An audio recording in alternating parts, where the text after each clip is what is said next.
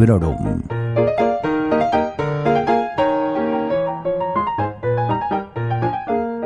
Hola a todos y a todas, soy Vanessa y os doy la bienvenida a este nuevo episodio de Librorum en el que os voy a hablar de una novela que me ha gustado muchísimo.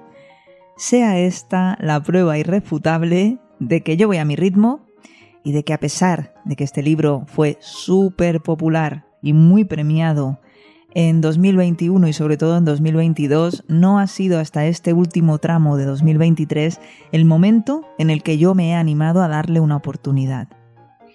La señora Potter no es exactamente Santa Claus, es el libro que puso bajo el gran foco a Laura Fernández. Es su sexta novela y tardó unos cinco años en escribirla. Fue un libro muy reconocido, muy recomendado, estaba por todas partes y también, porque es lo que toca en estos casos, poco apreciado por algún que otro sector. Es decir, no todo el mundo conectó o conecta con este libro porque es denso, es exigente, está llenito de temas, está llenito de frases subordinadas, de personajes, pero no me voy a adelantar. Sé que esta reseña no va a ser muy ordenada, probablemente me quede un poco más larga de lo normal, pero yo voy a poner de mi parte y por lo menos voy a respetar unas líneas y voy a respetar para empezar eso de daros los datos clave antes de lanzarme a contaros mi experiencia con esta lectura. La señora Potter no es exactamente Santa Claus, salió a la venta a través de Literatura Random House en noviembre de 2021. Recientemente se ha editado en formato de bolsillo junto a otras obras de la autora. Esto es muy interesante, sobre todo para mí. No es que sea, este de la señora Potter, una edición de bolsillo muy de bolsillo, no es pequeñita. Porque el libro no deja de tener más de 600 páginas. Pero bueno, la intención está ahí. Y sí que creo yo que es más manejable. Eh, a lo mejor os acordáis de que esto no es lo primero que leo de Laura Fernández y que en vacaciones leí Bienvenidos a Welcome. Tenéis mi reseña sin spoilers en el episodio número 162. Ya veis que de agosto a ahora, pues mm, ha pasado poco tiempo. Y es que me he obsesionado con Laura Fernández, igual que me he obsesionado con Mariana Enríquez, y estoy en plan de quiero leer todo lo que han escrito. Ambas estuvieron además presentes en el Festival 42, el Festival de Géneros Fantásticos de Barcelona, sobre el que quizá os cuente algo dentro de un ratito. No es mi intención hacer una crónica, pero bueno, voy primero a por el libro, que es lo que nos ha traído hoy aquí.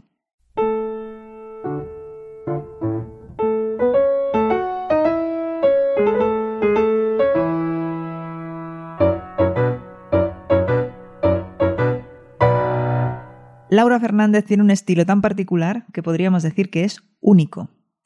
Y la primera palabra que me viene a la hora de querer definirlo es una palabra que no suena muy bonita y que es verborrea.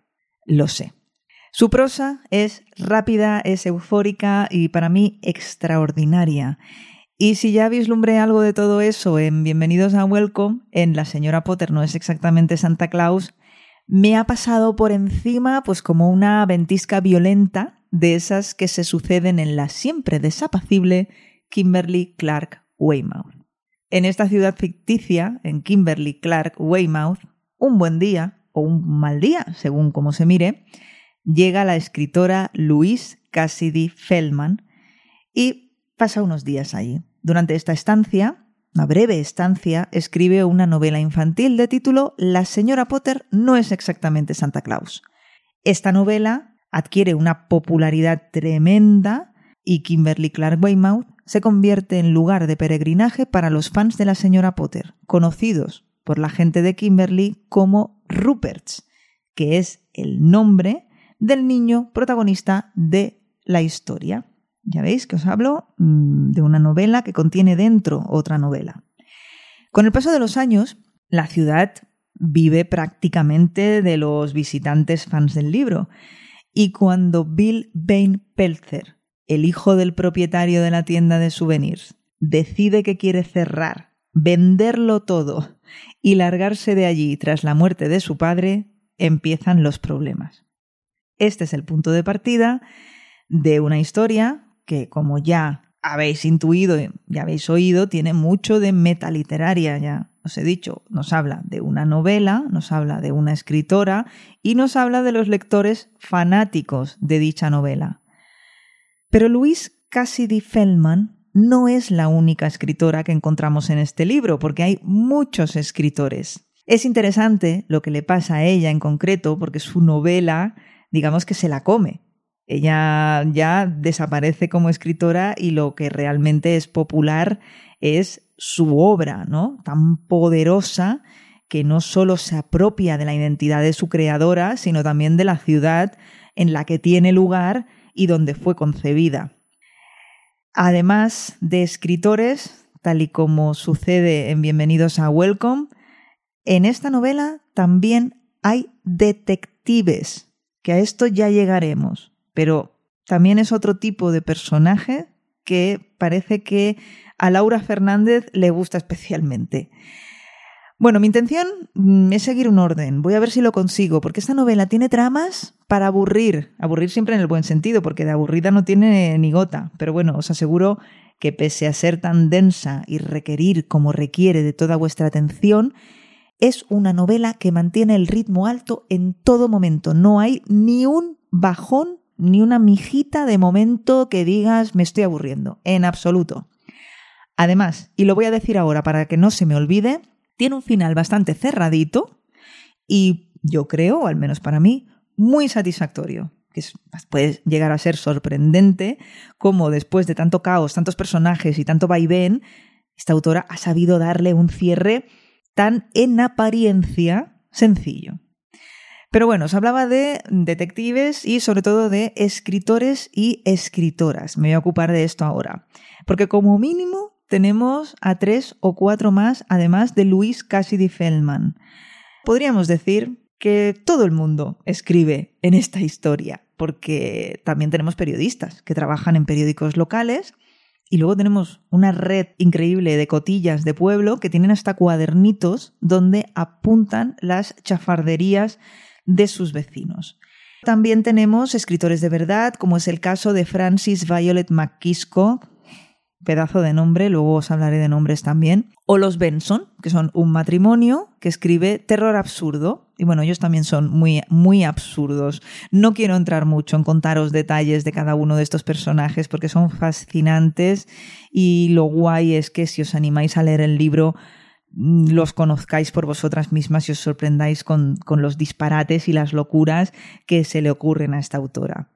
Y voy a volver a Billy Pelzer, voy saltando, lo siento, que es este chico de la tienda de souvenirs, que por si os ha pasado por alto tiene el mismo nombre que el protagonista de Gremlins, para hablaros de grandes temas que trata esta novela. Paternidad, maternidad, eh, deseo de romper con la tradición, con lo que te viene impuesto para encontrar tu propia identidad, ya veis que, aunque es una obra de ficción en la que, bueno, hay cosas muy locas y muy absurdas, sí que son temas que son potentes y que tienen peso. Y hablando de ese deseo de romper con la tradición, por ejemplo, partimos de la base de que la popularidad de esta novela, que puso a Kimberly Clark Weymouth en el mapa, tuvo lugar sobre todo en la época del padre de Bill, que fue quien abrió la tienda de souvenirs y de otra gente de su generación, ¿no? En cambio, la generación que ya se encontró con una ciudad sometida al lector devoto de la señora Potter no es exactamente Santa Claus, pues a lo mejor no es tan partidaria de dicho sometimiento y quiere otro tipo de cosas. Y es una sensación que se extiende a otros personajes que pueden llegar nuevos a la ciudad, ¿no? Este, esta necesidad de cambio de aires. Por ejemplo, tenemos al agente inmobiliario, Stumpy McPhail a quien su madre, que por cierto también es escritora, pero en una revista, no deja de machacarle, ¿no? De eh, estás tirando tu vida por la borda, le dice. Eh, ¿Por qué? Pues porque esta mujer parece ser que considera que su hijo necesita tener un trabajo que le reporte la fama que ella considera tan importante. Eh, en cambio, Stumpy pues tiene otros intereses. Él tiene un hobby muy concreto que le apasiona y, bueno, es un personaje que también evoluciona mucho dentro de la historia hacia esa búsqueda de, de su propia identidad que os decía, pero es un personaje que al mismo tiempo puede engañarnos y parecernos un secundario, porque aquí hay otro tema. ¿Quiénes son los protagonistas en este libro y quiénes podríamos considerar personajes secundarios? Pues yo estoy por deciros que o todos protagonistas o todos secundarios, ¿no? Porque aunque sí que es cierto que el primer personaje al que conocemos es Stumpy y el que da lugar al disparador de la historia es Billy, pues eh, hay personajes importantísimos en la historia que tienen un papel, bueno, no solamente fundamental para la trama, sino además súper atractivo para el lector. Y aunque esto suene a cliché, no puedo dejar de hablar de la ciudad como otro personaje más, y no precisamente un personaje sin importancia. Eh, ya de entrada es una ciudad que tiene nombre de persona, ¿no? Es una ciudad que nos es presentada como la siempre desapacible Kimberly Clark Weymouth. Es una ciudad en la que las ventiscas, las tormentas de nieve y en general un clima muy extremo eh, no dejan que sus habitantes vayan tranquilos por la calle. Pero bueno, volviendo a los personajes, a, esos personajes que escriben, ¿no? Eh, creo que os decía, hay un personaje que incluso lleva un cuadernito donde apunta los cotilleos que pasan en el pueblo. Pues eso, sobre todo son personajes que cotillean. Todos en esa ciudad se creen detectives y están obsesionados por lo que hacen sus vecinos, claro, y por una serie de televisión titulada Las hermanas Forrest investigan. Jodie Forrest, ojo con el nombre, y Connie Forrest son dos personajes de ficción que protagonizan una serie policíaca que realmente no ve apenas nadie fuera de Kimberly Clark Weymouth, pero que en esa ciudad se vive con tal intensidad que parece que los vecinos las consideran personajes reales y quieren imitarlas. Y estos vecinos están dispuestos a todo por mantener el status quo en su ciudad. ¿Qué es eso de que va a cerrar la tienda de souvenirs, no? Ni pensarlo. El, el, peregrinaje de fans de la señora Potter no es exactamente Santa Claus, no deja de ser su sustento. Todos tienen algún tipo de comercio, cafetería, hotel, todos viven de ello y se servirán de esa red vecinal de cotillas profesionales para intentar evitar que cualquier cosa cambie. De hecho, veremos, porque hay una tramita ahí de, misterio y de mentiras ocultas, veremos que ya lo han hecho en el pasado, que están dispuestos a, repetirlo y que nada en esta ciudad es exactamente lo que parece, como ya nos adelanta el título. Y me estoy dejando una subtrama muy ligada a Billy Pelzer, que nos lleva de nuevo a otro tema que ya os había adelantado, que es el tema de la maternidad y que toca también el asunto de las enfermedades mentales, aunque parezca que no, porque claro, como todo en esta historia, está tratado desde la ficción más absoluta, desde lo absurdo, desde lo prácticamente increíble. Pero el personaje de la madre de Bill es también no solo un personaje importante para la trama, con un nombre precioso, Madeleine Francis Mackenzie, sino también una fuente de temas de entre los muchísimos que, como os decía, se tratan en esta novela.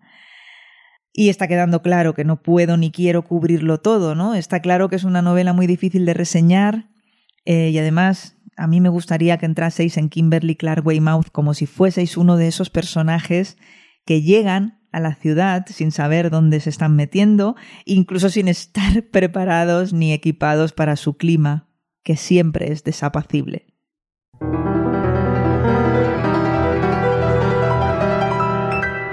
Y ahora me voy a dedicar a coger los cabos sueltos que me he ido dejando por el camino, y menos mal que me hago unas buenas notas porque si no esto sería misión imposible y me gustaría hablar ahora de cuestiones que tengan menos que ver con la trama y más con la manera en la que Laura Fernández escribe. Decía en la presentación, y perdonad que me autorreferencie todo el rato, lo hago para no perderme, que La señora Potter no es exactamente Santa Claus, es una novela densa.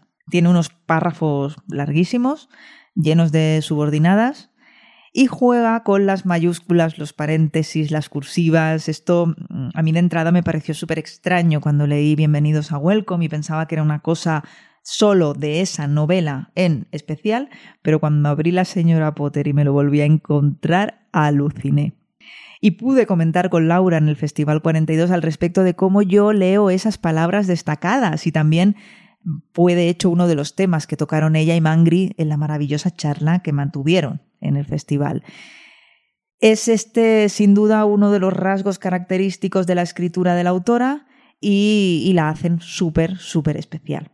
Y bueno, ya descubriréis vosotros y vosotras cuando leáis sus libros cómo suena en vuestras cabezas esto, ¿no? Yo lo interpreto a veces cuando encuentro unas mayúsculas, un paréntesis, una cursiva, esto que os comentaba, pues como una voz en off. A veces como si el personaje pronunciase esa palabra en voz muy alta o a veces como si yo, lectora, hiciese así el gesto de comillas en el aire, ¿no? En fin, sea como sea, sí que es un libro que invita en todo momento a la participación ¿no? del lector, a, que tú también no seas solamente lectora, sino que imagines un montón de cosas y, y te animes a, a, ser también en parte, ¿no? Un poco escritora, ¿no? ¿Recordáis que os decía que en Kimberly Clark Weymouth todos son escritoras, pues oye, tú también. Y otra de las cosas que más me gustan de la forma en la que está narrado, del estilo de Laura, es que me da la sensación de estar leyendo su tren de pensamientos sin filtro alguno. Y me consta que a los detractores, entre comillas, de la novela es justo lo que les empujó a no conectar con ella, ¿no? A mí, en cambio, esa sucesión de comas, de frases dentro de frases, de puntualizaciones que sirven para aclarar los detalles que conectan los hechos dentro de un mismo discurso, pues oye, que me fascina. Laura Fernández me inspira, Laura Fernández me hace reír y, me hace reír también con la elección de sus nombres, tanto de las ciudades como de sus personajes. Además, eh, os digo una cosa que unos días después de leer la novela estaba tan metida en ella que no podía evitar ver referencias en todas partes y el pobre Mangri es testigo, pobre Dani, que fue destinatario de mis mensajes al respecto, aunque por lo menos me consta que se rió.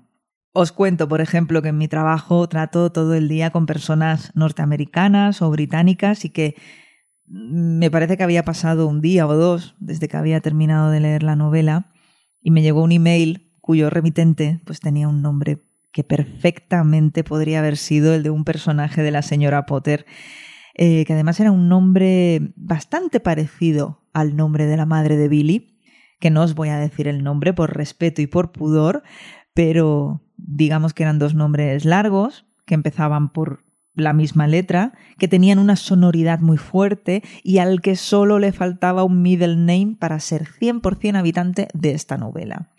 Pero vamos, que sí, que nadie pone nombres como Laura Fernández. Usa también nombres conocidos de personas reales, personas conocidas, como por ejemplo escritores. Yo os digo, si cazáis las referencias, ole por vosotras, seguro que os sentís fenomenal. A mí, por ejemplo, me flipa que un personaje masculino, un escritor, de hecho, se llame Francis Violet. que me, me, quedé un poco así, digo, bueno, esto que Luego también hay una editora de nombre Nicole Flattery Parkey que ha decidido convertirse en hombre, al menos en apariencia, porque le viene mejor para su trabajo, considera que se la va a respetar más, ¿no? Es una, ya veis que es una, una historia en la que hay una continua sensación de libertad, de fluidez, eh, en la que no hay reglas, no hay normas. Es una obra de ficción, 100%, en mayúsculas, con signos de exclamación con cursiva, extra grande, con refresco gigante y doble de patatas fritas, yo qué sé.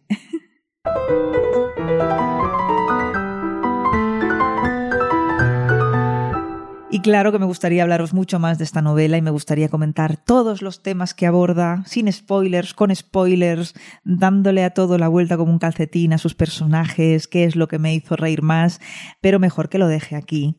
Porque no acabaría nunca, porque estoy totalmente entusiasmada con este libro y, bueno, quiero decir, antes de que alguien tenga cualquier tipo de duda, que también eh, creo que no he dejado lugar a dudas, pero quiero decir que la recomiendo mucho, mucho, muchísimo. Quiero también dar las gracias a tres personas que me animaron y que me abrieron la puerta a la obra de Laura Fernández. Son Nieves Collado, de Librería Éfura, que cuando salió el libro me dijo, esto te va a gustar. Yo reaccioné tarde, pero reaccioné y le tengo que dar la razón, me ha gustado y mucho.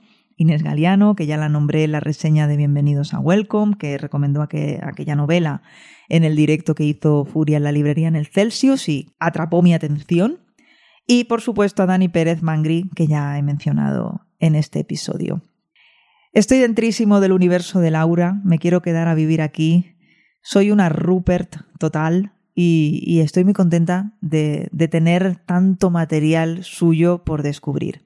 Para empezar, tengo Damas, Caballeros y Planetas, que es su último libro y que es una recopilación de cuentos en el que también hay una, una, pequeña novela, una novela en miniatura. Son cuentos que están escritos desde 2009 hasta la actualidad.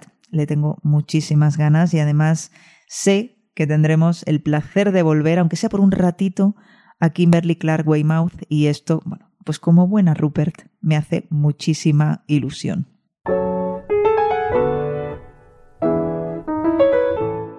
Bueno, como os decía en la intro, este domingo 12 de noviembre tuvimos el gusto de presenciar una conversación entre Laura Fernández y Daniel Pérez Mangri en el marco del Festival 42. Como no podía ser de otra manera, fue súper divertida, me reí un montón y también creo que todos y todas pudimos aprender más sobre la manera que tiene Laura de escribir, de pensar Además, he de decir que Dani lo hizo fenomenal. Me dijo, estaba un poco nervioso, hijo, no se te notaba nada, lo hiciste estupendamente bien, se te notaba súper cómodo. Yo aquí hablándole a Dani, ¿verdad? Desde aquí. y yo personalmente, pues si ya admiraba a Laura antes, pues imagínate ahora. Y claro que sí que me traje mi ejemplar de bienvenidos a Welcome y el de Damas, Caballeros y Planetas, dedicaditos y firmaditos, y pude hablar un poco con ella que bueno, que fue una cosa que me encantó. Las apariencias no engañan en este caso y es tan agradable y tan enrollada como parece y como podéis imaginar. Incluso, mirad, para que os hagáis una pequeña idea de lo guay que es, se ofreció ella para venir al club de lectura que voy a conducir en la librería Éfora de aquí de Sardañola, que por cierto, mira, ya que lo saco a colación, os lo voy a comentar. A partir del jueves 30 de noviembre a las 7 de la tarde, Vamos a hacer un club de lectura de libritos de ciencia ficción en la librería Fuera de Sardañola del Vallés. Empezamos con El mar de la tranquilidad de Emily St. John Mandel y en un futuro no muy lejano, si la cosa sale bien, si hay interés, etcétera, etcétera, queremos leer el show de Grossman de Laura Fernández. Y claro, quiero aprovechar para contaros muy brevemente que me lo pasé fenomenal en el Festival 42, que algunos y algunas ya sabéis, ha tenido lugar entre el 8 y el 12 de noviembre. Si me seguís en redes sociales, que no tenéis por qué, en la cuenta de Instagram de Librorum Podcast, puede ser que hayáis visto stories, puede ser que hayáis visto fotos. Para mí, los highlights del festival, sin menospreciar a nadie, Mariana Enríquez, Laura Fernández, poder verlas en vivo y en directo, escucharlas, poder, aunque sea saludarlas un momentito, que me firmasen sus libros, eh, fue algo maravilloso para mí. Estoy obsesionada, ya os he dicho, con estas escritoras y fue una suerte que, bueno, coincidiesen en, estos días en este festival.